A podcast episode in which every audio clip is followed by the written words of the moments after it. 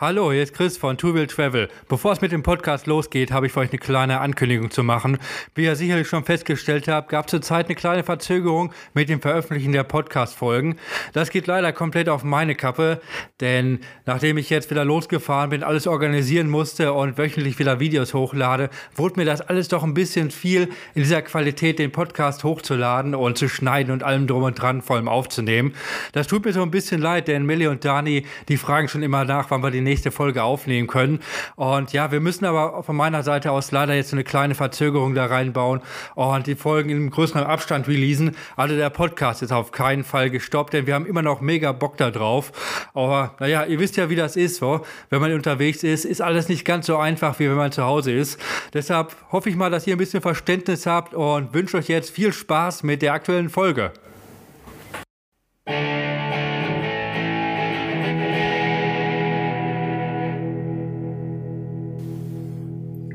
Hallo und herzlich willkommen zur 30. Ausgabe des Radreise-Podcasts. Ich bin euer Daniel und mit dabei sind wie immer Melli und Chris. Hallo! Hallo auch von meiner Seite. Herzlich willkommen zum Radreise-Podcast. Ja, schön, dass wir alle wieder zusammengefunden haben. Wir sind noch immer in Georgien. Der Chris ist noch in Deutschland und bereitet sich darauf vor, loszufahren. Und heute wollen wir mit euch einfach mal ein bisschen allgemein über Allgemeines reden, was ist bei uns in der letzten Zeit passiert, ein bisschen über den Balkan labern und dann, ja, dann schauen wir einfach mal, wo das Ganze hinführt. Ja, da fangt ihr mal an. Ich glaube, bei euch ist deutlich mehr passiert als bei mir. Ich stecke nämlich noch immer in meinen Vorbereitungszeiten. Ähm, ich check noch meine Ausrüstung, ich optimiere hier, ich optimiere da, ich überlege die ganze Zeit, was brauche ich wirklich, was muss ich mitnehmen. Äh, ich obwohl ich ja einigermaßen Erfahrung habe, stehe ich immer noch da, boah, soll ich jetzt den zweiten Topf mitnehmen? Oder nehme ich doch lieber ein Schneidebrettchen mit? äh, ja, irgendwie will man ja alles optimieren und will aber nachher nichts nachkaufen, weil. Gut, ihr wisst das jetzt ja, nicht so, aber ich bin ja immer der Meinung, je weniger man mitnimmt, umso besser, umso einfacher kann man Rad fahren. naja, weil jedes Gewicht zählt ja, also ja. deswegen machen wir uns schon auch ein bisschen ja. Gedanken, ob wir was brauchen oder ob wir Gewicht einsparen können. Fall. Deswegen kann ich es gut nachvollziehen. Ja. Aber deshalb erzählt ihr mal, was habt ihr denn in Georgien erlebt? Ich habe da schon auf Instagram ein paar Sachen gesehen. Ich bin da ganz gespannt von einer mega gefährlichen Straße und solchen Sachen. oh, da ist viel passiert, ja. Ja, ja und zwar äh, war es eigentlich richtig cool. Wir hatten ja hier in Achmeta in Kachetien Freunde, bei denen wir sein konnten, weil ich bin ja vom Hund gebissen worden. Das haben wir in der letzten Folge kurz angeteasert. Ist das denn gut verheilt? Und, ähm, ja, ja, es ist ganz gut verheilt. Ich habe nur das Gefühl, dass die richtig krasse Sachen mir in den Arm reingejagt okay. haben.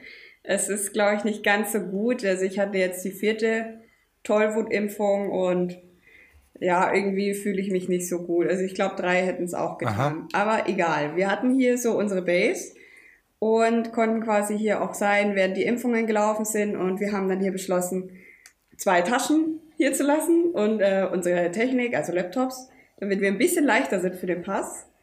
Und dann haben wir uns mit unseren Radreisekollegen, den Thibaut, den kennt vielleicht der ein oder andere, den haben wir in der Türkei getroffen. Der ist mit dem Klapprad unterwegs. Krass. Ist das so ein Bike Friday, äh, dieses Klapprad? Weil das habe ich öfter schon mal gehört. Mm, ich weiß nicht, also das kann man in der Mitte so zusammenklappen. Ich glaube Brompton, ja, ist ja. das in der Mitte und es ist, im Schluss sieht es aus wie ein kleiner Koffer. Also es das ist schon krass. Ich weiß, dass der Heinz Stüke, der Typ, der halt fast 50 Jahre mit dem Rad unterwegs war, der hatte auch ein Klapprad. Und da ja, kann das genau. ja nur gut sein. Ich höre da immer wieder was von. Das würde ich gerne mal ausprobieren, wie das so ist, mit diesen kleinen Rädern zu fahren. Ich stelle es mir ein bisschen seltsam vor, aber naja, es scheint zu funktionieren. Ich habe es ausprobiert. Ja? Ähm, ja, es ist schon gewöhnungsbedürftig, vor allen Dingen, also du hast halt äh, immer nach Untergrund halt dann das Nachsehen, wenn du so Sachen mhm. fährst, wie wir jetzt hier im Gebirge gemacht haben, auf Straße ist auf jeden Fall super. Der Rollwiderstand ist total klasse. Ähm, als wir in der Türkei kennengelernt haben, sind wir relativ oft Downhill zusammengefahren. Ja. Und da hat er gemeint, Downhill ist nicht so toll, weil die Bremsen nicht so mhm. toll sind. Die rubbelst dir sofort weg und ähm, das Bremsverhalten ist halt schrecklich. Aber ist halt total praktisch, weil du kannst es sofort zusammenklappen. Er macht relativ viel Hitchhiking. Okay. Und er ist in 0, nichts in jedem kleinen Auto drin, stellt das Fahrrad einfach vorne an seine Füße zwischen die Beine und kann überall mitfahren. Das ist halt schon ein Riesenbonus wenn man so ja. unterwegs ist. Aber auf der anderen Seite sind wir jetzt halt hier den Berg rauf und äh, ja, da hat er dann ganz schön Augen gemacht, wo er wieder zurück muss. Das ist ja echt eine, eine, interessante Art zu reisen, also was komplett anderes. Ich vermute mal, der hat dann auch deutlich weniger Gepäck dabei. Das bietet sich dann an. Ja, Auf jeden Fall, ja. Er hat zum Beispiel keine Wintersachen dabei und keine Reparatur, also kein Werkzeug und nichts als Ersatzteile. Er ist Nicht mal ein Löffel. Oh mein Gott. Nicht mal ein Löffel. ah, ja, ich weiß nicht, was er mit seinem Löffel gemacht hat. Wir haben ihn unseren alten geschenkt. Mhm. Naja, auf jeden Fall haben wir. Okay, also der kocht aber auch selber. Ja, ja, er kocht selber, ähm, hatte aber auch kein Gas mehr, fällt mir jetzt gerade auf. Das hat er irgendwie verpennt äh, aufzufüllen und hat dann auch Holzfeuer gekocht. Aber mhm. ähm, wie sind wir darauf gekommen? Also, wir haben uns mit dem Thibaut verabredet und wollten gemeinsam eben auch oben in Toscheti in Omalo, es ist so ein kleines Bergdorf, wollten wir ein bisschen Zeit verbringen und uns ein bisschen umgucken. Wandern nicht, weil der Dani und ich, ja, wir fahren lieber Fahrrad Ihr und wisst, sind gemütlich unterwegs, also wandern ja. ist dann ein bisschen anstrengend. Zu ne? Fuß wie die Tiere? Nee, nee, nee, was machen wir hier nicht. Auf keinen Fall, das ist ja nicht umsonst der Radreise-Podcast. Ja. ja, und genau, Thibaut, äh, wir haben ja gesagt, wir, wir wollen uns treffen, das letzte Mal in der Türkei gesehen und deswegen war das ein super Wiedersehen. Und ähm, weil der Thibaut halt, wie gesagt, wir hatten es ja ausgeführt, mit seinen kleinen Reifen auch nicht so wirklich vorwärts kommt, haben wir gesagt, gut, dann machen wir es diesmal andersrum. Wir trampen alle zusammen hoch, wenn es geht, und dann fahren wir einfach mit dem Fahrrad wieder runter. Mhm. Weil sonst wäre das einfach nicht zusammengegangen mit dieser Konstellation, mit den verschiedenen Rädern und den verschiedenen Reisestilen. Der Weg da hoch ist nämlich ganz schön heftig. Es äh, sind 30 Kilometer bergauf. Es sind, ähm, es geht rauf auf knapp 3000 Meter. Mhm. 2900 ist Schluss. Und dann geht es wieder runter. Und man und muss dazu sagen, auf dem Weg gibt es kein Wasser. Es gibt nichts zum Einkaufen.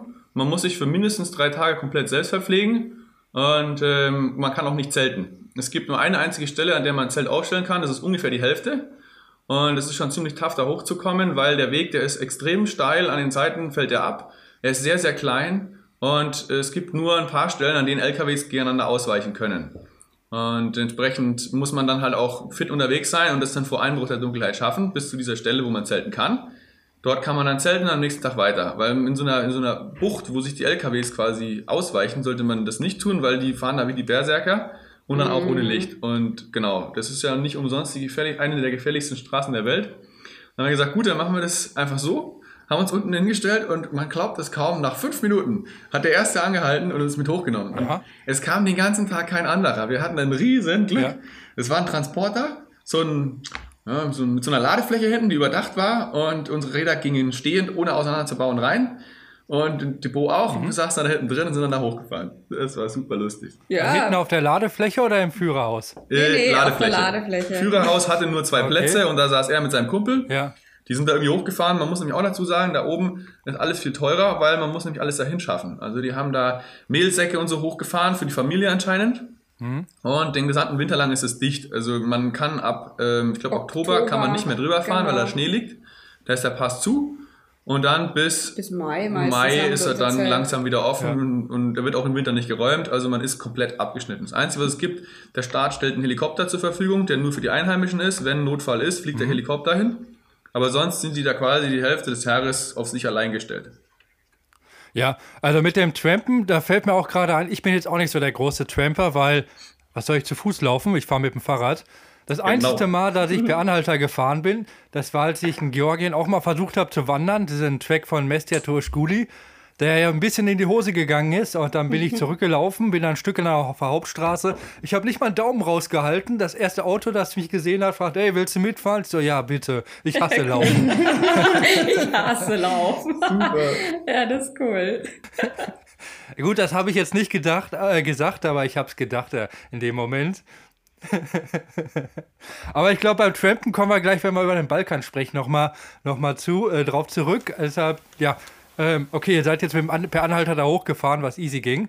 Ja, genau. Hm, also ja. das war äh, bequem, war was anderes. Wir sind halt da hinten drauf gesessen und es hat geruckelt und gewackelt und wir sind halt dann mit Brücken umeinander geflogen. Aber es war schon ein Abenteuer, weil du halt wirklich hinten war offen, du Man konntest rausschauen. Raus. Man fliegt bis zu 30 bis 35 Zentimeter hoch, wenn der über die mhm. über diese äh, Löcher fährt, weil also das ist das ist keine Straße, da ist nichts asphaltiert und es ist auch sagen wir mal, der, also der absolut schlechteste Weg, den ich in meinem Leben je irgendwo entlang bin. Das kann man nicht vergleichen mit einem normal schlechten Weg, durchschnittlich schlecht. Das ist, also ich habe das noch nie gesehen.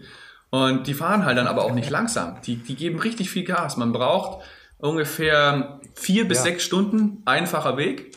Ja. Und es geht quasi über den Pass und dann geht es wieder 1400 Meter runter bis nach Omalo. Und, und dann aber nochmal hoch. Genau, dann wieder hoch. Also es sind als im allem ähm, ja so ungefähr sechs Stunden mit dem Auto und das und die fahren wirklich schnell.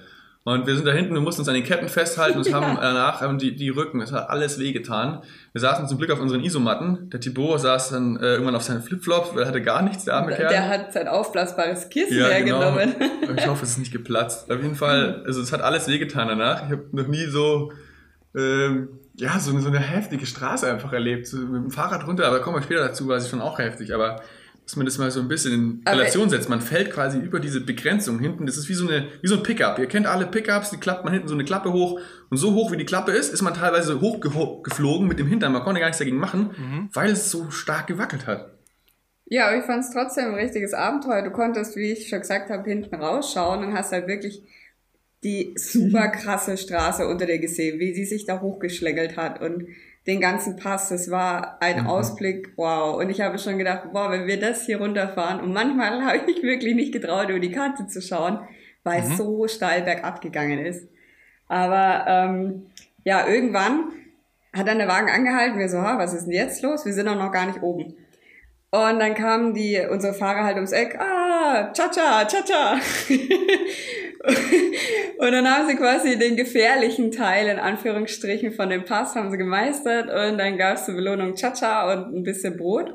Und Melone natürlich. Die stehen ja richtig auf dem Wassermelone. Also äh, da gab es dann auch so einen, ähm, einen kleinen Tisch mit Bänken und so weiter.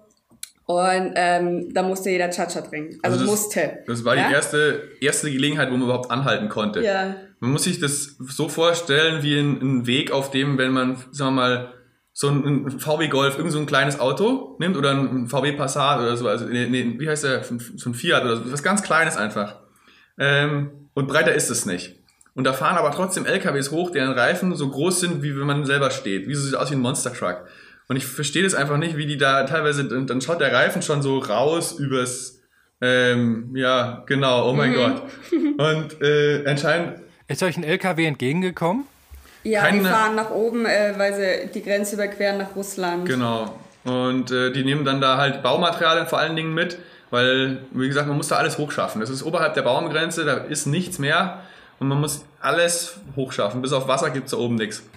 Ich denke gerade daran, wie das wo ist, wenn, wenn dir da so ein LKW entgegenkommt und du musst dann auch wieder rückwärts fahren, einen Kilometer äh, oder so. Ja, ja. ja. Ist euch sowas auch passiert? Zum Glück nicht. Nee. Es war relativ wenig Verkehr. Hm. Aber ich würde auch sagen, die sind auch richtig tough, was das angeht. Die fahren die Strecke öfters, hat man auch gemerkt. Ja. Die sind richtig routiniert mhm. und kennen die Strecke in- und auswendig. Also die wissen genau, wo sie an die Seite fahren können und wie sie dann sich genau. auch verhalten, wenn Gegenverkehr ja. kommt. Es wird auch an manchen Stellen dann einfach gehupt. Sie wissen, okay, dieses nächste Stück ist beschissen oder so, dann hupt einer und wenn er ein Gegenhupen hört, dann wartet der da einfach. Ja.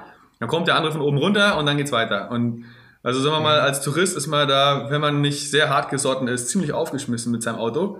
Mhm. Aber ähm, so mit dem Fahrrad war es halt super, weil es hat, du hast mit dem Fahrrad ja quasi ausreichend Platz und mit dem Auto ist es aber schon äh, relativ gruselig.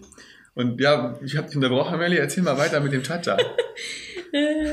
ja, der Cha-Cha. Ähm, natürlich, ich habe gesagt, ja, ich bin mal außen vor mit dem Cha-Cha trinken, ich will jetzt keinen. Und dann hat es aber geheißen, nein, nein, ich muss trinken, weil wir trinken ja erstmal auf Gott, dann auf die Verwandtschaft, Familie und so weiter und auf, auf uns, dass wir quasi uns zusammengefunden haben, alles hier. Und das muss man schon ja. mittrinken, weil sonst ist es ja quasi eine Beleidigung. Und dann habe ich mir mhm. gedacht, gut, okay, dann müssen wir halt hier ein bisschen nachgeben.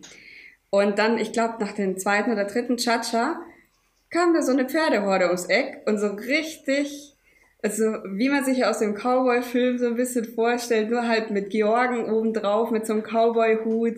Und ja. äh, hat nur so gefehlt, dass sie auf so Kautabak so ein bisschen ja. rumkauen. Das war wirklich ein Bild für ja. die Götter. Kam sie so ähm, ja, uns entgegen, haben uns gesehen und unsere Begleiter haben die natürlich sofort hergewunken, äh, dass sie auch mit Chacha trinken. Und dann hat äh, einer davon hier auf sein Pferd gezeigt und auf mich und dann war recht schnell klar, oh, okay, die Welli reitet jetzt. Ja. Ja, das war auch lustig, weil als sie auf uns zukam, hat man es noch gar nicht gemerkt, aber die waren stockbesoffen. Ja, ja, ähm, Auf dem Pferd drauf hat man es nicht gemerkt, die, das, weil das Pferd macht ja alles. Die reiten ja. so ein bisschen so und dann so, oh cool, echte Cowboys. So. Und die haben da gewohnt. Also das haben wir im Nachhinein rausgefunden. Erzählen wir noch später. Und dann steigen die ab mhm. und so macht er zwei, drei Schritte und man merkt, oh, okay. Leicht geschwankt. Weißt ja. du Bescheid. dann kriegen sie erstmal Chacha von unserem, von unserem, von unserem Fahrer da. Und in der Zwischenzeit hat der andere sich an die Melli angeschlichen und auf das Pferd gezeigt. So. Und die Melli, ja, ja. Und ich so, oh Gott. Es war berechtigt, dieses Oh äh, Gott. Ja. Kannst du denn reiten oder, nee, oder hast du dich da nur drauf festgeklammert? also als Kind bin ich ein paar Mal drauf gesessen und jetzt, ich glaube, ja, okay. innerhalb der letzten fünf Jahre auch mal, aber das würde ich nicht als Reiten bezeichnen. Es war einfach nur drauf gesessen ja. und ein bisschen gemütlich hin und her geschaukelt. Und ähm, ich dachte Aha. auch tatsächlich, dass der, der nette Mann dann hier irgendwie die Zügel hält und ein bisschen neben mir herläuft, wie man das so vom Kinderreiten kennt. Ne? Und ja. dann bin ich da drauf gesessen und er ist einfach zu den anderen gelaufen, hat Cha-Cha getrunken. Ne? und dann ist schon das Pferd automatisch ist so, so losgegangen. Da habe ich mir gedacht, okay, ne, dann breitest okay. du mal so ein bisschen. Und dann ist das Pferd immer schneller geworden und auf einmal fängt das voll an loszudüsen. Und ich bin nur hinten drauf gesessen und habe gedacht, oh Gott, hoffentlich kann ich mich im Sattel halten. Aber das war echt gut ähm, ausgebildet, muss ich sagen, weil auf die kleinsten Bewegungen hat es sofort reagiert und ähm, mhm. ich wollte halt unbedingt langsamer machen oder nach rechts oder links und es hat sofort gespurt. Also es war echt cool. Ja. Und dann äh, nach wie, wie bremst man denn ein Pferd? Naja, ich weiß Mit einer Magura HS33. ja. ja. Ich habe dann halt einfach die Zügel äh, enger genommen und so ein bisschen brrr gemacht und dann hat es dann auch gecheckt, ah, okay. was ich wollte. Ja, ja. ja. Und dann, ähm, weil das ja so abenteuerlich war, wollte ich nicht noch was riskieren, dann bin ich dann langsam zurückgetrottet. Das war schon echt cool. ja, es war auch für mich lustig zu, zu sehen. Also meine Schwester arbeitet mit Pferden, deswegen habe ich da ein bisschen ähm, mit, mit aufgewachsen. Ich hab, kann selber jetzt nicht irgendwie reiten oder so. Ich, ja, ein bisschen, aber jetzt nicht irgendwie, dass ich jetzt irgendwie professional wäre oder so, auf keinen Fall. Ja, ein paar Mal irgendwie, aber so stümperhaft Experimente gemacht. Jedenfalls, ähm, habe ich, hab ich, man hat auf jeden Fall gesehen, dass das Pferd halt echt wirklich, wie die Melly schon gesagt hat, voll ja. gut ausgebildet war. Ich glaube, das, ich habe ich hab noch nie ein Pferd gesehen, was so leicht reagiert hat, weil ja. als die Melly dann runterkam und wieder da war, hat er die Bodes ausprobiert und ähm, der Debo saß noch nie auf einem Pferd. Und der ja. hat dann halt so hinten gedrückt, man drückt mit den Beinen so ein bisschen hinten gegen den, gegen den Po sozusagen, also gegen die Flanken. Und dann fängt das Pferd an, Gas zu geben. Und umso mehr man da drückt, umso schneller wird's. Und mit dem Thibaut hat er dann voll galoppiert, weil der da halt aus Versehen ein bisschen zu fest reingedrückt hat und ähm, dachte, er kann es damit bremsen. Und es wurde dann immer schneller und immer schneller, bis er dann wieder da war. Und dann wollten sie niemand mehr reiten lassen, weil der Thibaut einfach zu, das Pferd äh, ja etwas zu sehr ähm, gescheucht hat. Und genau. Mhm. Aber dann haben wir alle zusammen noch ein bisschen Chacha getrunken und man glaubt gar nicht, wie schnell so eine Flasche weg ist. Das, äh, wir dachten, boah, das ist eine riesen Flasche, so viel wird schon nicht wegkommen. Wir haben zwei oder drei Stück von diesen kleinen Na, mit den Cowboys Dingern da. Ja, genau, die Cowboys, das waren, ich glaube, vier Leute oder sowas und sieben Pferde. Ja. Und dann unser Fahrer mit seinem Beifahrer und wir drei. Und das Ding war 0, nix weg. Und der Fahrer hat am Anfang noch gezittert. Hat die Melly mich dann darauf hingewiesen, ich habe das gar nicht gemerkt, aber beim Einschenken hat er richtig gezittert. Ja, oh meine. ähm, ja, ja, der, der ist quasi über den Pass drüber, komplett nüchtern, damit er nicht irgendwo abstürzt. Ja, und ja. bei der erstbesten Gelegenheit, wo es nicht mehr so steil war, äh, hat er sich dann quasi beruhigt und dann ging es auf einen halbwegs normalen Weg. Es geht dann ein bisschen ins Tal runter. Wir waren dann, ich glaube, es ging noch 400 Meter runter oder so, das war dann okay. Wir waren auf breitere Straßen und dann geht es aber wieder hoch. Dann geht es nochmal 1000 hoch ähm, bis man dann in Umalo ist. Und die haben es aber auch nochmal in sich. Also wir haben ein richtig schönes Wetter gehabt bei der Hinfahrt. Mhm. Mhm. Ja, wir waren dann da oben zwei Tage, haben dann noch ein paar andere Leute kennengelernt und ähm, ja, Rückfahrt wollten wir natürlich alles selber radeln. Weil, Bitte, einen äh, Moment mal kurz. Mhm. Ah, so. Ein Bier, jetzt. Ihr könnt weiter Um 8 Uhr früh. Sag das keinem. Sag das keinem. Super. Ich dachte ja auch eine Pepsi-Flasche. Du hast gesagt, äh, du hast zu viel zu tun, jetzt verstehe ich. okay. Mhm. mhm. Gut. Ähm, so, ich, ah, ja, ihr genau. wart beim schönen Wetter. Ja, wir haben, haben ein ziemlich schönes Wetter gehabt beim, beim Hochfahren. Und leider hat sich der Wetterbericht dann etwas äh, anders überlegt. Und als wir oben waren, der Thibaut hat einen Freund oben gehabt, das ist äh, auch ein, Deutscher gewesen und der hat da wie Kunst oder so, da gibt es so eine, eine Kunstcamp äh, oder sowas. Und die machen da irgendwie mhm. Kunstgeschichten. Und ähm, da ist so ein Haus, das war, sollte eigentlich in den 80er Jahren mal eine Seilbahn werden zu dem Nachbarberg. Das wurde allerdings natürlich nie, nie gebaut. fertiggestellt. Na, also es ist nur der Rohbau worden, und ja. sonst nichts. Also da stehen keine Türme oder sonst was. Da wurde halt einfach nur mal ein Haus hingezimmert und geguckt. Und dieses Haus äh, war für uns perfekt zum Wildcampen, weil es hat sich ja wie gesagt Sturm und alles angekündigt und dann sind wir da hingegangen und ähm, konnten da Zelt aufstellen und alles und es war wirklich herrlich direkt. Also quasi wir sind in den ersten Stock hoch und man konnte dann auf so Holzbrettern liegen und direkt unterm Dach und es kam kein Wind und kein Regen hin und man hat alles sehen können. Das war eine, eine richtig tolle Sache da oben, da hatten wir echt Glück. Und War das denn so ein richtiges Dorf? Ja, Oder wie Ja. war das da oben? Ja, schon. Okay. Das war ein richtiges Dorf. Also überall auch so Häuser, kleinere Hütten, die, die Mhm. ein bisschen größer gebaut wurden. Das hat man dann schon gesehen. Das waren dann die für die Touristen. Aber ich glaube, wir haben nur zwei oder drei äh, wirklich große Hm.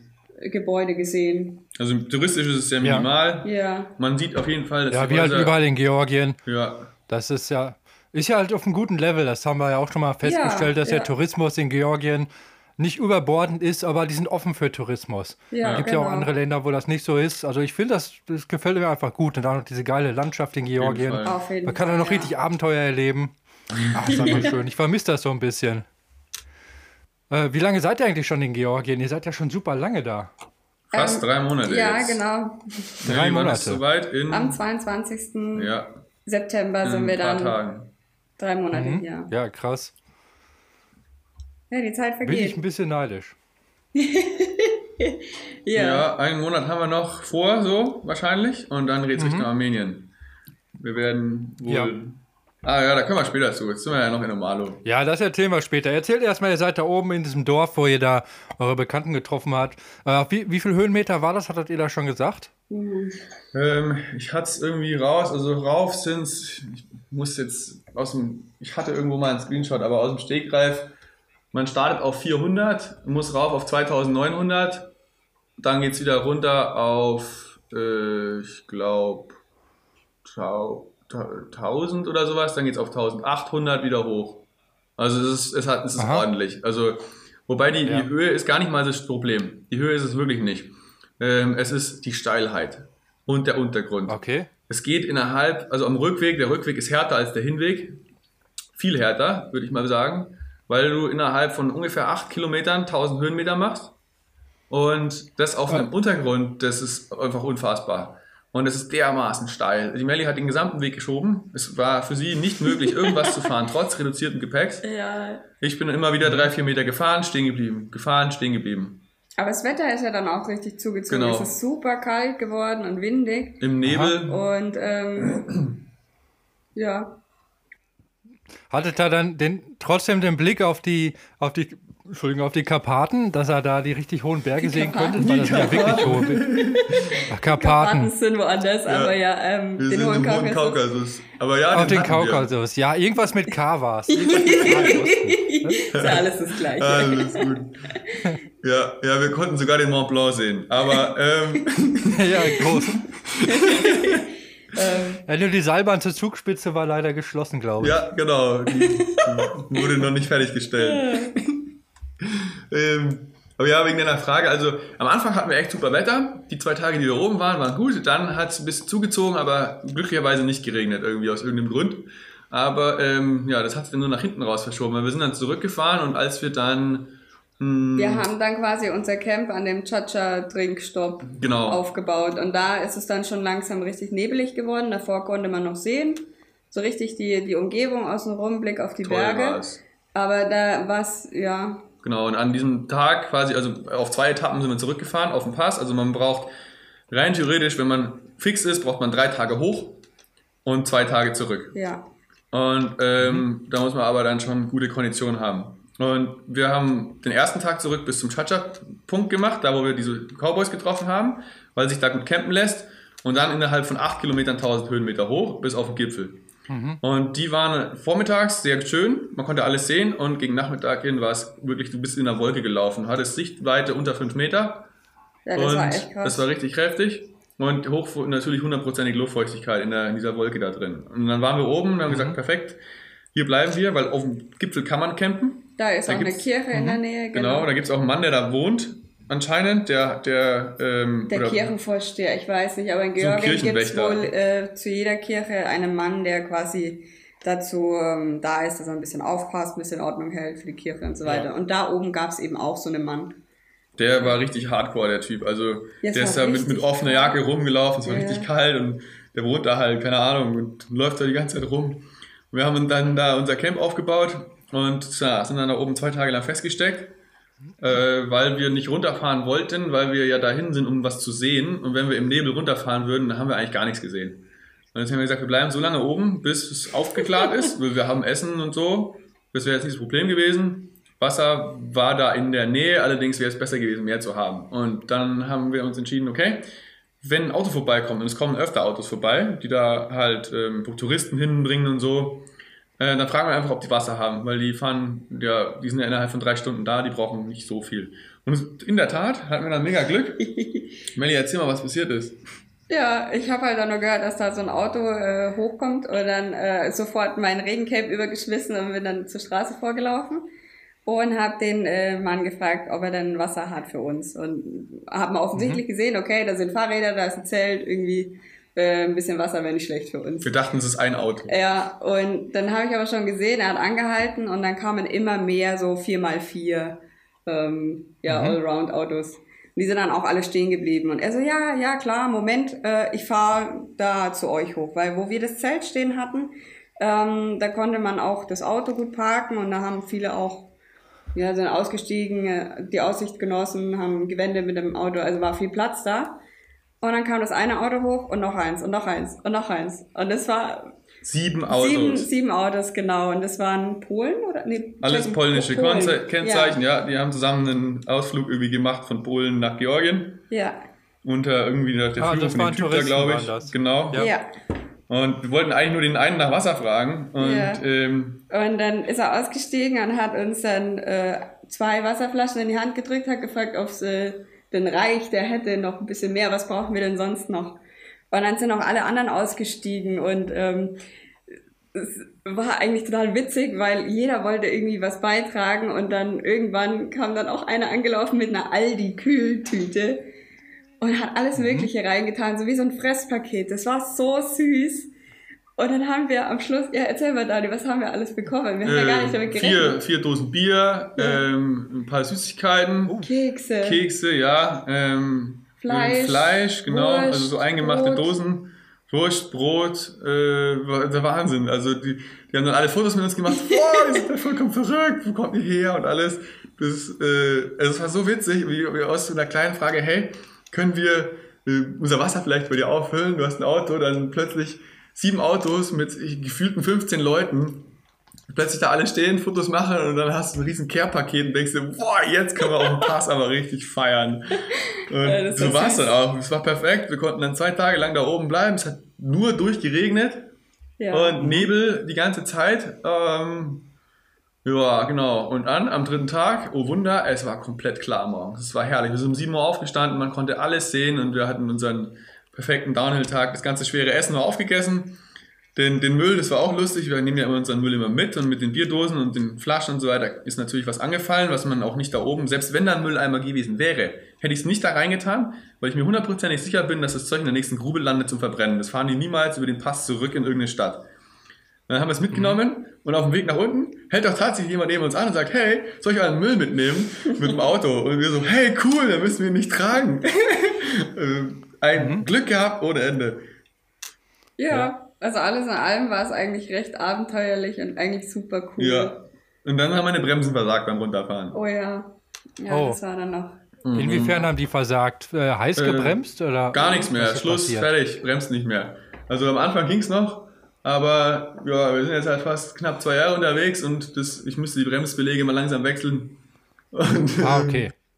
Du hast aber auch die äh, Magura-Bremsen, die Felgenbremsen. Genau, die HS33 Felgenbremse. Ja hydraulisch. Hast du Belege, Ersatzbelege dabei? Ja, habe ich. Aber die habe ich noch nicht gebraucht. Ich reize es bis zum Limit.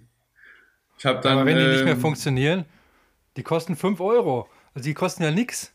Und die ja, sind ja. super einfach zu wechseln. Ich habe mir ja schon angeguckt, du ziehst einfach den Hebel und machst den Hebel um, genau. nimmst die Be Belege runter, dann ziehst du einmal, du brauchst nicht mal Werkzeug. Also da will ich nicht dran sparen, das macht keinen Sinn. Ähm, ich weiß nicht, welche Belege du kaufst, aber für, für einen Fünfer kriege ich die leider nicht her. Aber okay. ähm, nee, es geht viel einfacher. Du musst gar nichts wechseln. Äh, du kannst diesen den Bremsstempel, den kannst du justieren. Du kannst, das ist wunderschön an der Magura.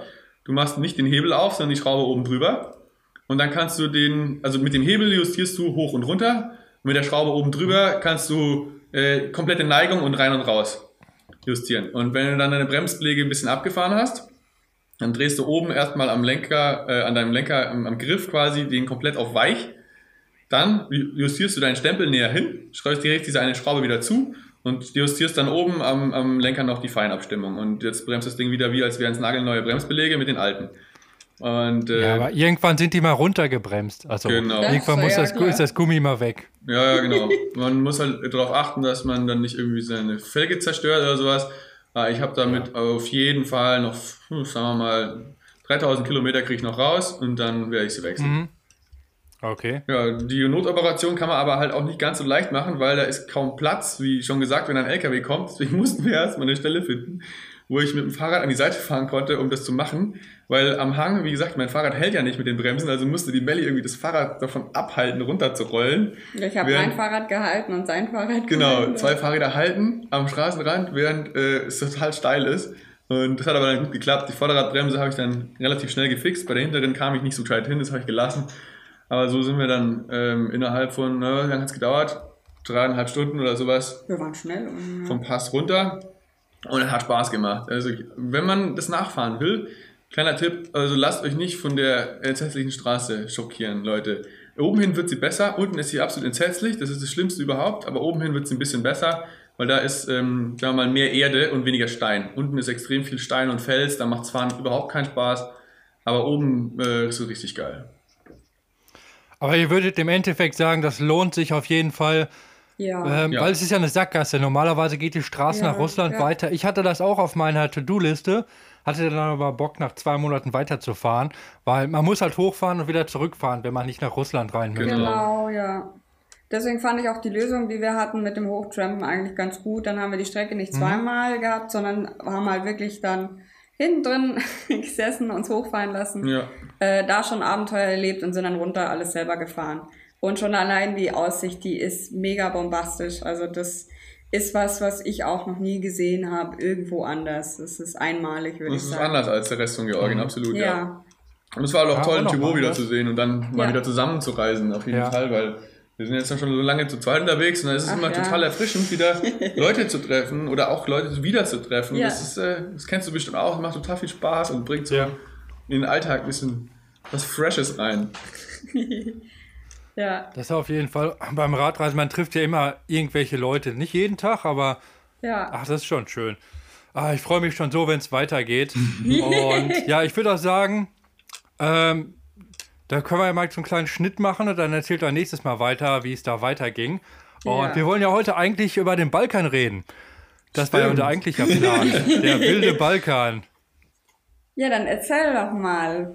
Also meine Balkanerfahrungen sind jetzt natürlich schon so ein bisschen her. Das war auch gar nicht auf der letzten Tour, die ich dokumentiert habe, sondern auf einer Tour davor.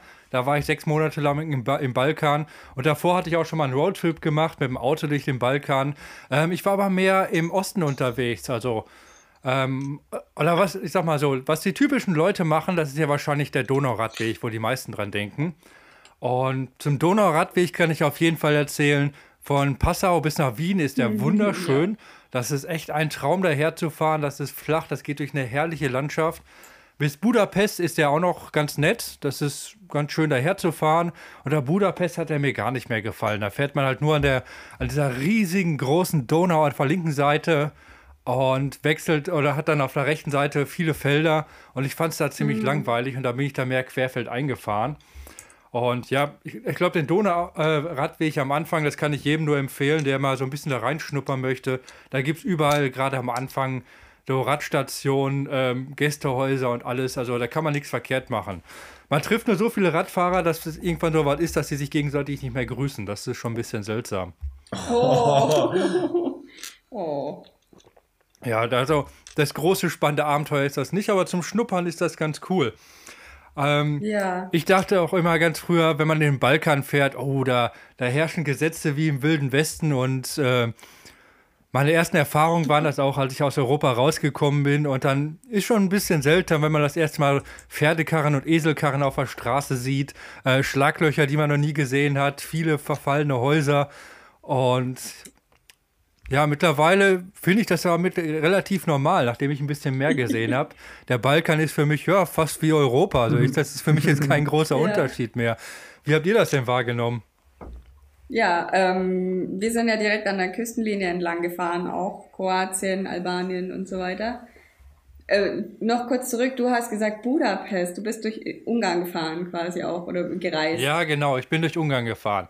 Ja, wir sind nämlich damals auch mit dem Motorrad, haben wir vor der Weltreise noch einen Rundtrip gemacht über Bulgarien, Rumänien zurück nach Deutschland und sind da auch ja. über Ungarn gefahren. Und oh. wir fanden das so unglaublich langweilig oh, durch ja. Ungarn, oh, ja. weil sich die Landschaft absolut nicht abgewechselt hat und es waren nur Mais und Kornfelder und zum Wildcampen war das absolut grauenvoll, weil wir irgendwie gefühlt nie irgendwo einen Platz gefunden haben, in der Ungarn. nicht eingezäunt war, nicht privat war. Ich hatte auch das Gefühl in Ungarn, also ohne jetzt wieder drüber herzuziehen, aber das etwas zu finden, was in Ungarn nicht ja. privat ist und, oder nicht eingezäunt, mhm. fanden wir extrem schwierig.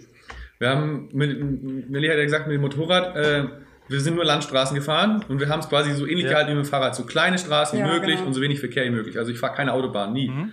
Und selbst da war es, also verglichen mit anderen Ländern, ist verglichen richtig schwierig, einfach irgendwas zu finden. Und dann haben wir am Rückweg gesagt, äh, komm nö, jetzt fahre ich nicht mehr über Ungarn, über die ganzen Landstraßen gefahren, über die Autobahn so schnell wie geht, durch dieses ganze Land durch. Ja. Und ähm, deswegen ja, haben wir das, Fahrt. haben wir Ungarn dann auch nicht in, in die Routenplanung ja. fürs Fahrrad genommen. Das war nämlich die ursprüngliche Planung eigentlich. Ja. Wir wollten auch da entlang und dachten uns, boah, das ist bestimmt total cool.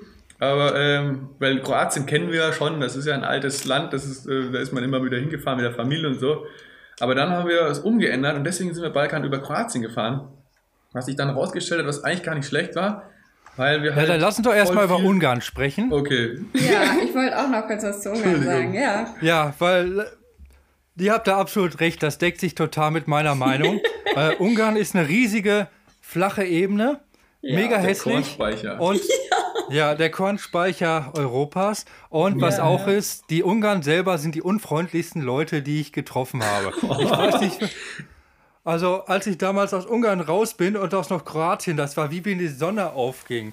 Also, oh. kann man ja auch mal sagen. Wir wollen jetzt hier in dem Podcast nicht sagen, boah, dieses Land ist so super toll. Also ja. eigentlich gibt es nur zwei schöne Sachen oder zweieinhalb in Ungarn, ja. die ganz okay sind. Budapest ist ganz nett, um die Stadt mal anzugucken. Äh, genau. Der nördliche, wichtig, der nördliche Balaton, also das ist ja dieser See, wo früher äh, am Balaton, wo die Leute hingefahren ist, der ist ganz nett. Du sprichst genau das aus, was ich sagen ja. wollte. Budapest und Balaton, das sind ja. die einzigen Sachen, die sich lohnen für mich in Ungarn. Ja, und da gibt es natürlich noch äh, ein bekanntes Musikfestival, ja, das da auch stattfindet. Das ist ja auch ganz nett. ah ja, genau. Das ist mittlerweile nun zu groß geworden. Ja. ja. Manche Leute kennen sich aus. Ja. Die Leute, die Bescheid wissen, die wissen Bescheid. Ähm, aber ich kann ja, fangen wir mal an, weil Budapest war für mich tatsächlich, äh, für meinen Reisestil, im Nachhinein eine super wichtige Station. Weil ich war vorher schon, also mit ein paar Kumpel hatte ich ja, mit dem Kumpel äh, war ich in Budapest ähm, und da haben wir dann viel Bier getrunken. Budapest ja. ist ja so die Backpacker-Partyzentrale. Jetzt nicht wie Berlin, so dass da jetzt so hippe Sachen eingehen, sondern da fahren die Backpacker hin, die ein Jahr unterwegs sind und die besaufen sich da in billigen Hostels. Ähm, dafür ist Budapest bekannt, ja, neben, der, neben den ganzen Sehenswürdigkeiten. Aber sagen wir ehrlich, das ist Budapest, wie es die meisten kennen. Und da dachte ich, ja, yeah, geil, da fährst du zurück mit deinem Rad nach Budapest, da geht die Party ab, da hast du richtig Bock. Und dann habe ich ein Hostel gemietet. Äh, und das war so ein schreckliches Partyhostel, was ich da nicht wusste. Also das war total überlaufen. Ähm, ich war der Einzige in dem Zimmer, der über 20 war. Das war irgendwie mega uncool. Und das Zimmer ging dann äh, in den Innenhof auf, wo halt eine große, ja, wo eine Kneipe war. Und das war einfach scheiße, war das. Und ich hatte da überhaupt keinen Bock, also, weil da habe ich da festgestellt, nee, das ist nichts für mich. Und dann habe ich das Hostel gewechselt, bin dann in Hostel, das so ein bisschen außerhalb, äh, ja, von diesem, von der Innenstadt ist, wo halt ja. ja nur Touristen rumlaufen. Und das war so ein mega entspanntes Hostel, das so mit bunten Farben und da konnte man draußen in der Hängematte übernachten. Die hatten eine Jurte da stehen. Ähm, also ja, ich sag mal so ein Klischee-Hippie-Hostel, aber ganz angenehm von der Atmosphäre, wo es eine Jute gab und da war halt eine relativ angenehme Stimmung und da habe ich erstmal für mich selber realisiert, dass ich gar nicht diesen zwanghaften Party-Tourismus da mitnehmen muss, dass das, das bin ich gar nicht und dass ich das alles viel entspannter angehen kann und dass ich auf so Reisen eigentlich nur das machen muss, wo ich selber Bock drauf habe. Ja. Und ich hatte halt immer diese Mentalität vorher da so im Kopf, ich muss diese typischen Sachen erleben, von denen man im Internet in irgendwelchen Blöcken, Blöcken und in irgendwelchen Blogs liest, dass man diese krassen Erfahrungen machen muss, äh, was die Leute auch immer machen und dann, hey, dann habe ich dann realisiert, den Scheiß brauche ich gar nicht. Ich mache einfach das, wo ich Lust drauf habe und wenn wir, das, ja, ja, das reicht mir dann einfach. Und das hat auch seitdem, ja, also das jetzt aber die Sachen, die musste ich halt selber für mich einfach lernen und seitdem reise ich halt komplett anders und seitdem muss ich auch gar nicht mehr irgendwelche Listen im Internet, was man besichtigen muss, mir anschauen und ich habe nicht mehr das Bedürfnis oder die Angst davor, irgendwas zu verpassen, weil ich mache halt das, was mir über den Weg läuft, freue mich darüber und wenn ich jetzt irgendwie eine Sehenswürdigkeit auslasse, dann ist das nicht weiter schlimm. Deshalb war das tatsächlich dieser Budapest-Aufenthalt für mich äh, im Nachhinein sehr einschneidend. Das hat auch viel mit den Leuten, die ich da getroffen habe, zu tun, aber das geht dann zu sehr ins Detail. Äh, das muss ich hier nicht, nicht im Podcast erörtern. ähm, aber, aber da kann ich noch weiter erzählen. Danach, direkt darauf, bin ich zum, ähm, zum Balaton gefahren. Ähm, weil ich bin halt einfach hergefahren, weil ich bin halt zu dem erwähnten Muse Musikfestival gefahren, direkt da drauf. Und mit dem Fahrrad? Nice. Ja, mit dem Fahrrad, genau. Sehr cool, sehr cool. Und da bin ich halt unbewussterweise an der Südseite hergefahren und da war das, das war der schlimmste mhm, Campingplatz, mhm, mhm, den ich je gesehen habe, weil es gab da nur Campingplätze, du konntest da nicht wild campen. Oh. Und das, das, war, also stellt euch den Ballermann in Campingplatzform vor. Und oh, so, wenn Proleten aus dem Ballermann und die Darsteller von Frauentausch auf dem Campingplatz fahren. das ist das ja war der, der, der, Campingplatz am Südballaton und die Leute haben ironiefrei Scooter gehört auf so Lautsprechern. und äh, es war, ja, es ging es noch, bis dann die, die Karaoke-Disco losging. Es war schrecklich. Das war das Schlimmste, was ich je erlebt habe. Wow. Wahnsinn. Oh, krass. Ja. Oh Mann, ich, ich, ich, wir lassen kein gutes, äh, nichts Gutes gerade an Ungarn, aber ist halt leider so. Es gibt halt nicht jedes Land ist so super toll, muss man erlebt ja. haben und die Leute sind freundlich. Nee, in Ungarn gab es keine freundlichen Leute. Das war auch das einzige Land, wo ich. Ja? In Ungarn wurde ich, glaube ich, auch geblitzt, oder Melli? War ja, das das Land? Ja, ja, stimmt. Oh da hatte ich dann die Schnauze voll davon. Du bist ja, mit 70 durch die Ortschaft gefahren, weil das ist ja okay. Aber, Nein, ist äh, nicht okay, ja, aber ja. Doch, das ist nur 20. Was soll denn der Quatsch? So voll okay. Und dann äh, 90 Euro zahlen müssen. Ich fahre da nie wieder hin, ey. Ich dachte, sowas kann nicht eingetrieben werden, aber das ist ja EU und anscheinend wird es doch eingetrieben. So ein Kack, ey. Naja, aber ein gutes hat's doch einfach. Wir haben jetzt äh, gesehen, Ungarn, wir verpassen nichts, wir haben uns so ein bisschen die Meinung darüber gebildet. Äh, Budapest, die ja. Stadt an sich ist schön, hat äh, eine tolle Altstadt und da die Burg ist mhm. auch cool. Um, aber, also ich kann ähm, auch einen Tipp kann ich geben zu Budapest. Äh, Buda und Pest sind ja dieses Jahr geteilt genau. an der Donau. Genau. Also ja. erstmal, das Allerwichtigste, macht niemals eine Free Drinking Boat Party mit. wo ich mich zu habe überreden lassen. Was sich an dich ganz toll anhört. Du fährst zwei Stunden mit diesem Boot auf der Donau und hast dein Getränke umsonst. Ähm, nein, mach das nicht. Also, okay. Was das ist, ist ganz grausig. Was ist passiert, ja, dass das ganz in die Hose Aber ja, eben, das klingt eigentlich ziemlich verlockend. Warum ist denn das? Ja, das waren die Art der Leute, die da waren. Ah, also, okay. ich war wahrscheinlich der einzige Typ, der kein Muskelshirt anhatte und so eine, so eine Kappe so schief auf und es waren. Kein Hipster. Ich weiß nicht, ich will jetzt nicht irgendwie äh, Frauen schlecht dastehen lassen, aber der Begriff Bitches passt schon ganz gut. oh. Und ich habe mich dann belabern lassen und dann dachte ich mir, also gehen wir da drauf so, nee, Junge, du musst runter von diesem Boot, das lebst, äh, das äh, trägst du nicht, weil auch so richtig beschissene Kackmusik lief. Okay. Also so, wie nenne ich das, diese IDM-Musik, diese elektronische Musik, die richtig schlecht ist. Und okay. dann dachte ich mir, boah, du gehst jetzt von diesem Boot runter, auch wenn das 20 Euro gekostet hat. Und dann leg ich das Boot ab und ich war zwei Stunden auf diesem scheiß Boot gefangen. Oh, ich habe das zum Glück, äh, äh, war da noch so ein Typ aus Finnland, der das genauso beschissen fand wie ich. Deshalb haben wir uns dann einfach da die Kante gegeben, das war ganz yeah. okay und sind dann so schnell wie es geht geflüchtet und die Leute von dem Hostel, mit dem ich da hingegangen bin, fragten, ey, wir wollen jetzt auf eine coole Bar, da geht's voll ab, da ist hier der Hip-Hop-Act und so. Nein, nein, nein, verpisst euch. Nicht weg hier. Ja, Absolut verständlich. Man muss ja nicht alles mitmachen. Nee, nee, das klingt wirklich schrecklich, da rollen sich mir die Fußnägel Okay, also wirklich geht niemand auf eine Free Drinking Boat Party. Aber äh, jetzt der vernünftige Tipp.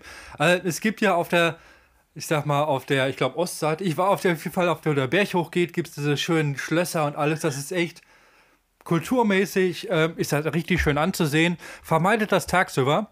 Ähm, geht dann nachts hoch, wenn es dunkel wird. Und dann ah. habt ihr nämlich einen geilen Ausblick auf die andere Stadt. Alles ist beleuchtet. Ähm, es sind fast keine Touristen da. Und man kann sich dann diese, auf diese Wiesen setzen und kann da runter gucken. Am besten nimmt man sich noch ein Bierchen mit, setzt sich da hin und chillt da ein bisschen. Also, das ist nachts ist das viel, viel schöner.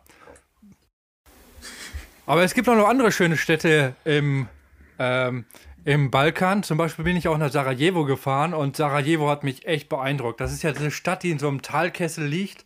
Und ich kann mich noch daran erinnern, als ich in der Schule war, gab es halt ähm, quasi Flüchtlinge aus. Äh, und da hatten wir, als ich in der Grundschule war, äh, einen Jungen, der kam aus Sarajevo und da kann ich mich nur dran erinnern. Und deshalb war das gerade für mich die erste, ja, Erfahrung oder so, wo ich mich wirklich daran erinnern kann, über ein Land, das im Krieg war. Und äh, als ich dann da war und ich habe das eine Stadtführung gemacht, und das war eine der wenigen Free Walking Tours, die wirklich interessant waren, wo ich mir was gemerkt habe. Und als dann das Mädel, das das gemacht hat, dann erzählt, dass ihr früher dann die, durch die Häuser gelaufen ist, als die Bomben eingeschlagen sind und man hat an den, an den Häusern immer noch Spuren gesehen von den ganzen Schrapnells und so. Das hat mich schon echt mitgenommen. Ähm, und ja. was sie dann erzählt hat, was sie dann so an Ersatznahrung essen mussten, also das war schon echt beeindruckend. Also ja, ein bisschen nachhaltig und das ist immer noch bei mir im Kopf, weil ich da wirklich einen Bezug zu habe. Das ist jetzt nicht dieses typische, ja, 1793 mhm. sind jetzt irgendwelche Leute da einge, einmarschiert, sondern das hatte für mich einen realen Bezug. Deshalb hat das, war das für ja. mich mega spannend. Und das war für mich auch die erste muslimische Stadt. Das war so zweigeteilt. Auf der einen Seite gibt es tausende Minarette, die auch dann gleichzeitig alle anfangen ähm, zu singen. Das kannte ich halt vorher noch gar nicht. Und dann in diesem Talkessel schallt das dann äh, überall. Und auf der anderen Seite hat man eine ziemlich moderne Stadt und das absolut geilste in Sarajevo, da waren ja mal die Olympischen Winterspiele.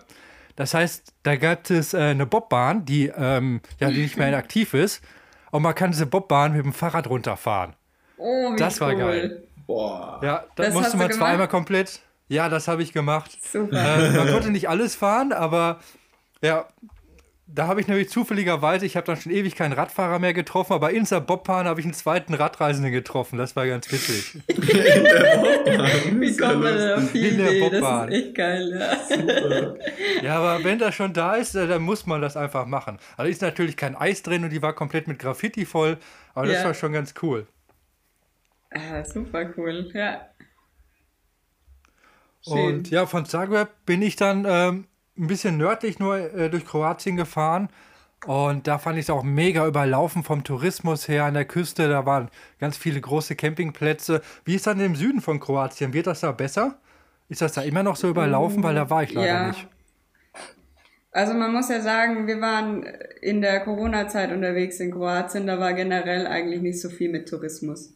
Und wo wir zum Beispiel auch in Porridge angekommen sind, wir haben mit Einheimischen geredet, die haben gesagt, normalerweise, ich glaube, 30.000 Besucher empfangen sie so im Schnitt rum und da zu der Saison waren es nur 2300 Touristen, die da waren. Also richtig, wir haben auch absolut alles für uns gehabt. Wir haben so ein kleines Plätzchen gefunden direkt am Meer, wo wir dann oben ein bisschen bei den Bäumen das Zelt aufschlagen konnten. Wir haben keinen gestört und auch wenn wir ins Meer gegangen sind, diese ganzen äh, Strandfläche, sage ich jetzt mal, wo die ihre Liegestühle aufstellen, da war tote Hose, es war nichts war wirklich los. schön, ja.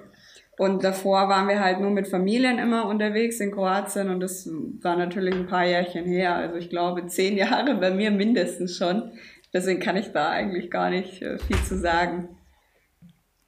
Auf jeden Fall fühlt sich Kroatien riesig an. Es ist ja, ewig total. weit langgezogen und wir haben mhm Gefühl gehabt, als kommt man nie raus. Also es war total schön, es war super klasse, aber irgendwann hast du gesagt, wow, das ist ja immer noch Kroatien. Ich habe gar nicht gewusst, wie weit es da runtergeht. Ich habe hab mir mal aufgeschrieben, wir waren ungefähr 41 Tage 41 in Kroatien. Tage in Kroatien, ja. Das ist schon krass. Aber es war trotzdem super schön, weil es ging immer an der Küste entlang, du kannst jeden Tag in der Stranddusche duschen, kannst immer schwimmen gehen überall. Es gibt, je nachdem, welche Jahreszeit man fährt, aber so gerade so August, September und so weiter, da spätestens sind die Feigen alle schon reif. Sind glaube ich schon weg. Im Juli ist glaube ich mhm. in Kroatien schon, weil es so heiß ist. Man kann überall Feigen am Straßenrand essen. Es macht super viel Spaß da zu fahren, weil sie gerade in der, in der Küstenregion voll viele kleine Ministraßen haben und ähm, wo man einfach mit dem Fahrrad superklasse fahren kann, ohne Autos vor der Nase zu haben. Und dann natürlich also, die schönen Bäume, die es dort gibt, diese mhm. Akazien und die zirpenden Grillen. Teilweise äh, sind sie dann schon so laut, dass wenn sie dann mal aufhören, dass du es quasi immer noch hörst, weil du dich so dran gewöhnt hast. Also, ja, wo ich mich noch dran erinnern kann, das war ja. die Stadt Sluni. Das ist, ähm, das ist so ein kleines Dorf, ist das. Das ist aber eher zentral in Kroatien. Und das ist, ähm, ja, da sind so 20, 30 alte Häuser, so alte Bauernhäuser und da kommt von allen Seiten kommen Kaskaden kleiner Wasserfälle und das ist total ja grün und überall hat sich da Vegetation gebildet und diese Wasserfälle gehen zum Teil durch die, ähm, ah, durch die Häuser durch. Slungi, genau. Ja. Und da ja, waren wir halt, ja. war natürlich ein bisschen touristisch, aber es sah halt mega cool aus. Dann gehen wir um die Ecke auf einmal ist alles voll mit Winnetou-Schildern und so. so Pappaufsteller von Winnetou, weil das wo da gedreht wurde. Ah, okay. Und das hat mich so ein bisschen schockiert, da was aber mal Winnetou da rumstand. Ja. ja, stimmt. Kroatien gibt landschaftlich. Sorry. Ja, wo ich mich auch noch dran erinnere in Kroatien ist, sobald du in einen kleinen Nationalpark gehen möchtest und ein bisschen wandern gehen willst, was man ja eh nicht machen sollte, stehen überall Hütten und du sollst Eintritt zahlen, wenn du auf den Berg äh, drauf möchtest. Da musst du irgendwie zwei, drei Euro zahlen, um in diesen, ja, um den Wanderweg zu laufen. Gut, das haben wir natürlich nie gemacht, aber, aber das habe ich so auch noch nicht gesehen. Ja. Was wir zum Beispiel auch gemacht haben in Kroatien, wir sind in Parenzana gefahren. Wir haben äh, in Österreich jemanden kennengelernt, der hat gesagt, er wäre dem mit dem Einrad gefahren. Und dann haben wir gedacht, ah, voll cool, das können wir mit den Reiserädern erst recht machen. Und der Parenzana, der ist früher genutzt worden als äh, Schmalspurbahn, Zungenbrecher, als Schmalspurbahn, Span schon wieder, Schmalspurbahn, so rum. Und äh, ist also eine Eisenbahn gefahren von Triest, also Italien, über Slowenien und dann eben Kroatien. Und ich muss sagen, ähm, wir sind den nur zum Teil gefahren in Kroatien und der Anfang, der war jetzt nicht so schön, der ist dann aber irgendwann schöner geworden, weil du dann wirklich an Tunnel, Viadukten und so vorbeigekommen bist und die landschaftlich sich dann, die Landschaft sich dann auch geändert hat und richtig schön geworden ist.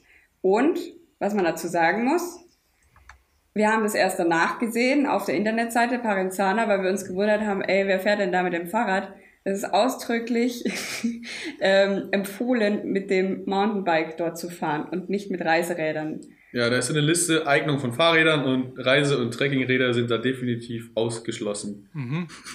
ja, es liegt daran, dass da der Untergrund, äh, naja, es ist ziemlich Man fährt Steine. auf dem Schotterbett von der, von der Eisenbahn. Also jeder, der schon mal ein Schotterbett von der Eisenbahn gesehen hat, weiß, ja. wie groß die Steine sind. Das ist kein Kies, sondern das sind große Wackersteine sozusagen und ja, sowas ist das. das kann man ja nicht mal mit dem Mountainbike fahren oder, oder war das schön fest? Wenn das so lose, lose Steine sind, da kommt es ja gar nicht voran. Es okay. war fest, ja. Aber trotzdem, es haut ja. sich total umeinander. Ja. Landschaft ist schon schön, aber es ist anspruchsvoll. Nächstes Mal, wenn wir es machen, dann mit dem richtigen Mountainbike, Vollfederung, da ist es mhm. richtig Gaudi. Aber mit dem Reiserad ist schon hart. Ja, also falls jemand vorhat, den Palenzana zu fahren, äh, besser nicht mit dem Reiserad, sondern ohne Gepäck und ein bisschen mhm. mehr Federung. Aber sehr schön. Ähm, ich bin ja danach weiter nach Bosnien gefahren. Ja. Habe ich ja gerade schon mal von Sarajevo erzählt. ähm, und ja, was mich da auch, was sehr befremdlich war, dass ich überall noch Schilder waren, Achtung, Minengefahr. Und die Einheimischen haben ja gesagt, so, auf ja. Feldern ist kein Problem. Also da wurde halt, mit dem Trecker wurde umgepflügt, das ist kein Thema. Aber passt ein bisschen auf, wenn du irgendwie zu weit in den Wald hineingehst, wo halt alles unbe also unbewohnt ist.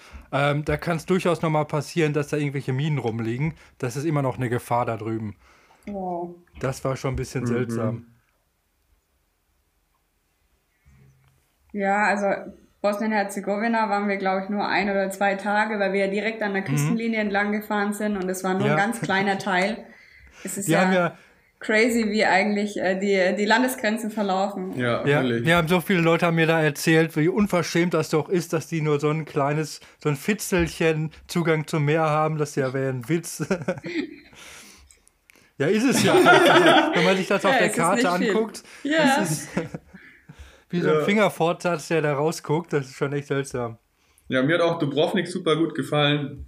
Äh, Dubrovnik, das ist das Game of Thrones, ähm, die Game ja, of Thrones Stadt. Genau. Okay.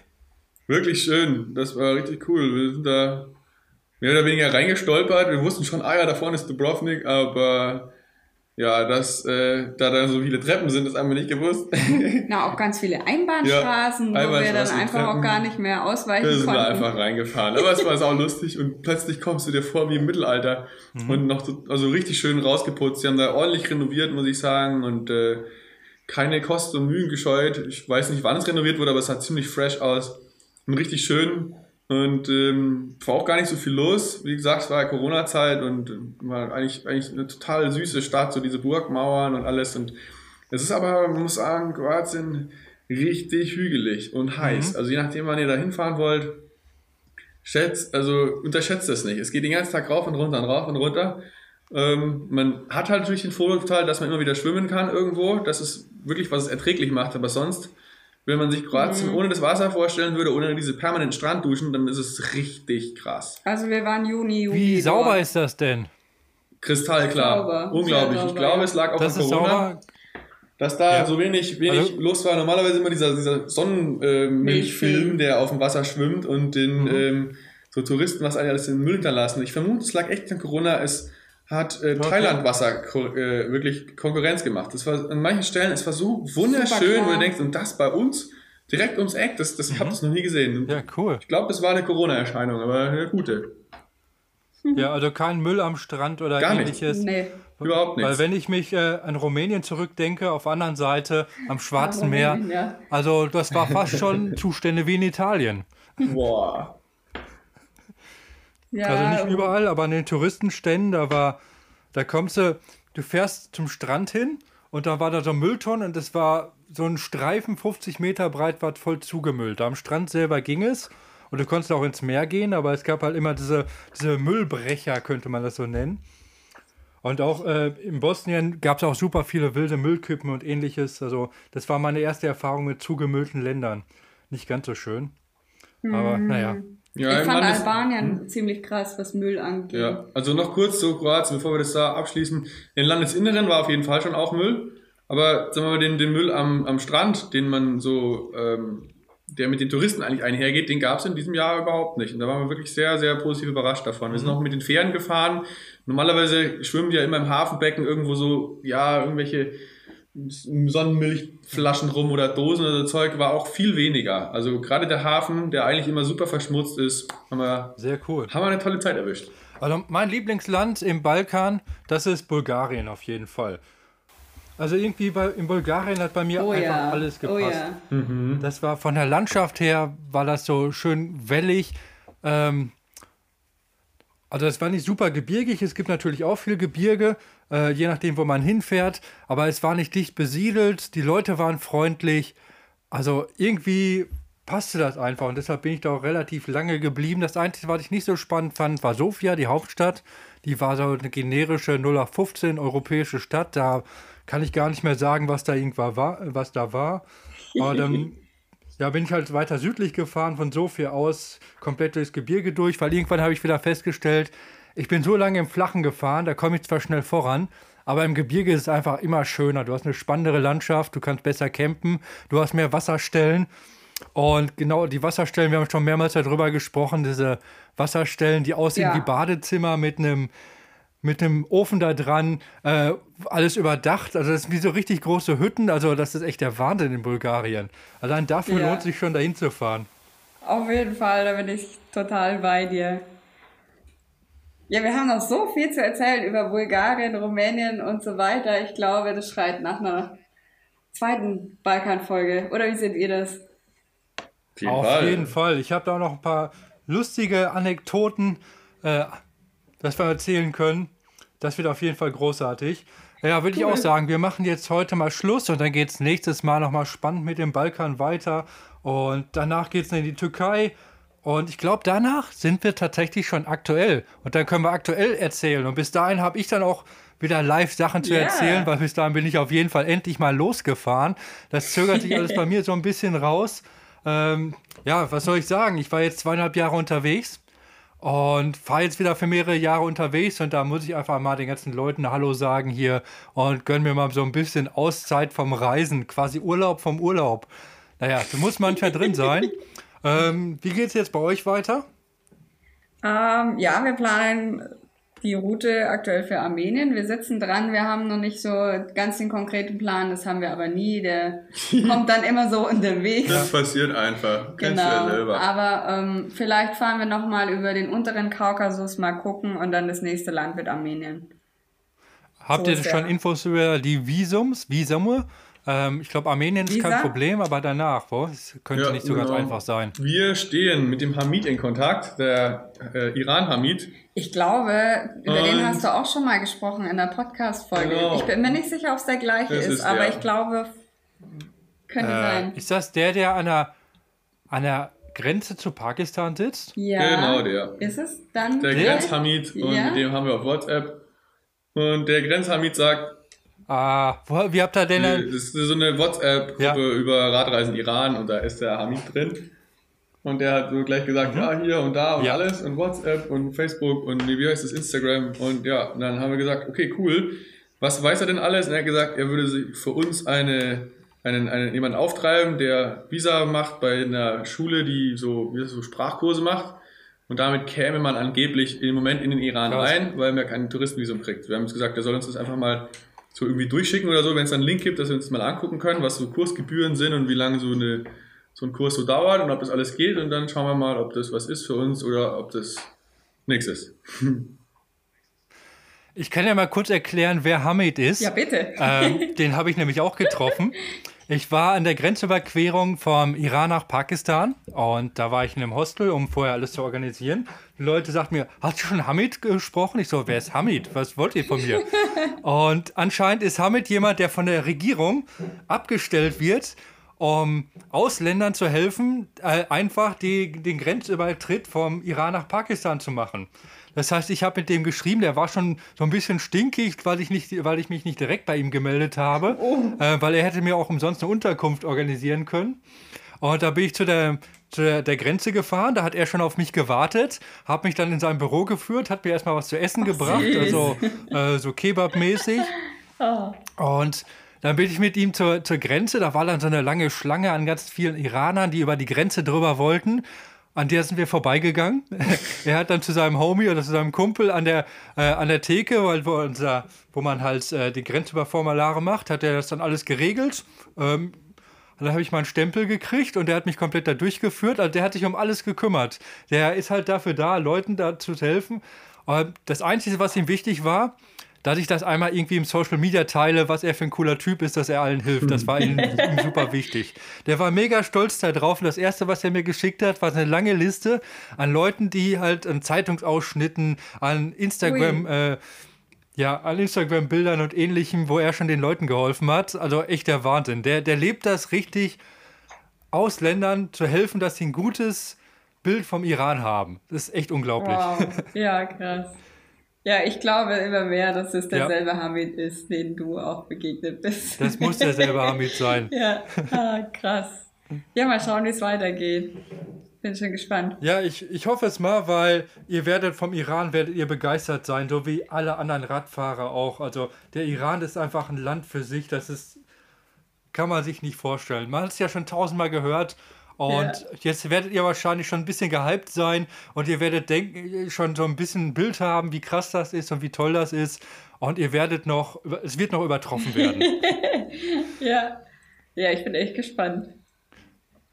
Ja, deshalb drücke ich euch die Daumen, weil ähm, ich glaube, die aktuelle Danke. Situation ist offiziell, bekommt man kein nee. Touristenvisum. Nein. Die sind gerade ausgesetzt, genau. deshalb hoffe ich mal, dass ihr da einen Kurs machen könnt und was lernen könnt. Das wäre ja auch schön. Ja, es wäre schon echt cool, weil sonst, ähm, ja, ich wüsste gar nicht, wie die Alternative ausschauen würde, wenn wir nicht weiter könnten im Iran. Wir mhm. würden dann wieder mal feststellen.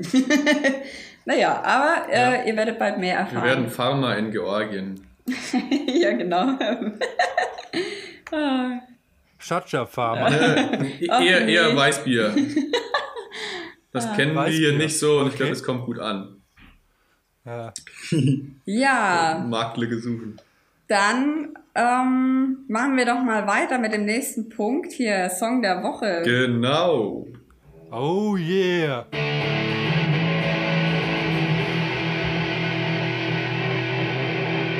Ja. Also, passend zum Thema okay. Balkan. Wir haben uns mal hier, das kennt bestimmt der ein oder andere, Disco, Disco, Partisani. Kennst du? Okay. Ja, kenne ich bestimmt, kenne ich bestimmt. Ich bin in der Eurotrash-Szene, bin ich nicht so aktiv.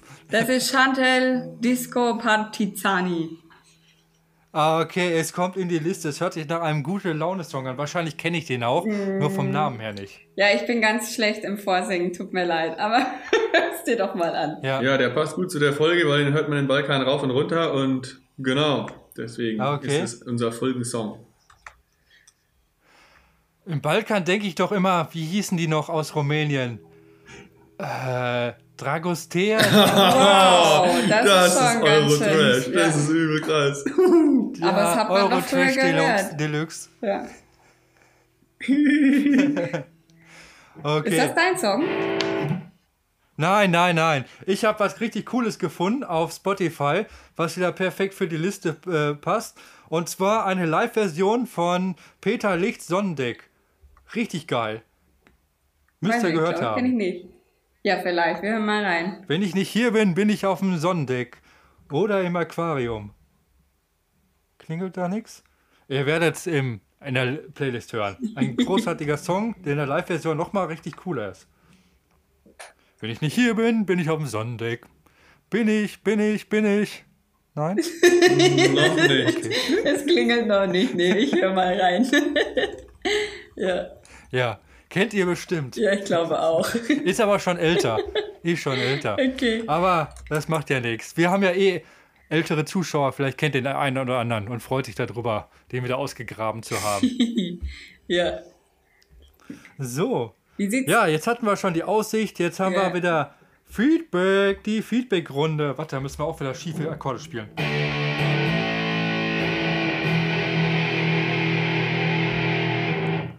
Feedback-Runde. Ich schaue mal kurz nach, ob ihr Bewertungen hinterlassen habt. Denn ihr könnt wie immer Bewertungen hinterlassen. Äh, entweder auf Podcast Addict oder auf iTunes. Und ich schaue gerade nach. Keine neuen Bewertungen. Ihr habt keine Bewertung hinterlassen, deshalb kann ich leider nichts vorlesen. Aber ihr könnt jetzt ja eine hinterlassen, dann können wir die nächstes Mal vorlesen. Juppie! Jawohl. So, was haben wir denn sonst noch? Haben wir noch Wichtiges? Äh, von euren ganzen Georgien-Sachen, die ganzen Bilder, die kann man auch irgendwo finden. Wo kann man die Bilder von euren Georgien-Sachen finden? Oder die Videos? Ja, natürlich auf Instagram und äh, YouTube. Alle Links dazu verlinken wir euch in den Show Notes. Und immer. genau. Und mich könnt ihr auch finden in den Show Notes, wie immer auf YouTube, wie immer eher weniger auf Instagram, ähm, eigentlich nur auf YouTube.